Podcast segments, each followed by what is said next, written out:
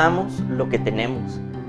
Eh, es imposible que demos algo que no tenemos y por tal razón nosotros no podemos ser alguien que, nos, que no somos.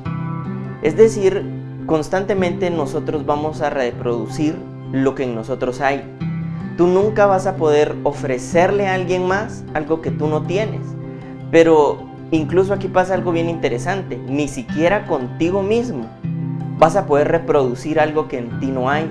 Es por eso que hay personas que de pronto tú puedes pensar o, imaginar en este momento que constantemente viven en chismes, en murmuraciones, en contiendas, en conflictos, en críticas, en pleitos, ¿verdad? Y en, y en, este, y en esa vida tan, tan conflictiva que, que de pronto nosotros conocemos, o quizás seamos nosotros.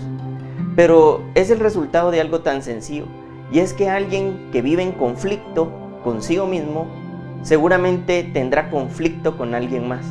Alguien que es infeliz consigo mismo, inevitablemente será infeliz con alguien más. Lo que te trato de decir yo es que nadie se reproduce en lo que no tiene.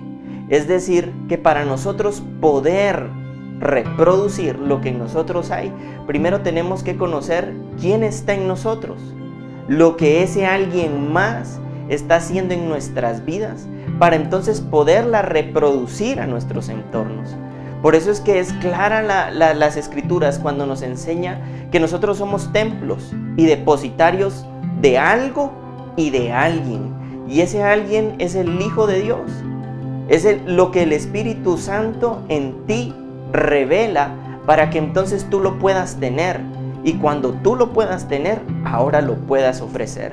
Así que mi invitación hoy es a que simple y sencillamente hoy sea un día y un tiempo para que medites, pienses, escudriñes dentro de ti y puedas reflexionar en la necesidad de que si algo necesitamos es verdaderamente cumplir ese objetivo para el que fuimos creados y ese objetivo para el que fuimos creados es ser un templo, depositarios, una habitación del mismo Dios para nuestras vidas y para esta tierra.